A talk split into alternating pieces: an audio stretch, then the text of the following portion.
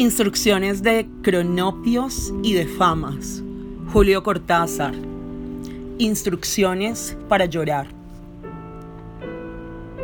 Dejando de lado los motivos, atengámonos a la manera correcta de llorar, entendiendo por esto un llanto que no ingrese en el escándalo, ni que insulte a la sonrisa con su paralela y torpe semejanza.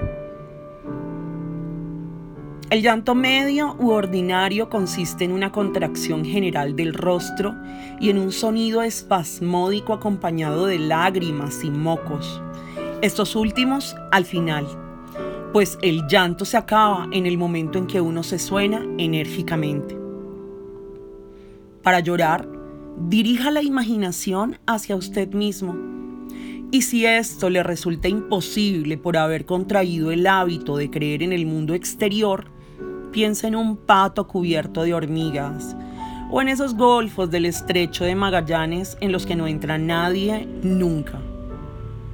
Llegado el llanto, se tapará con decoro el rostro usando ambas manos con las palmas hacia adentro.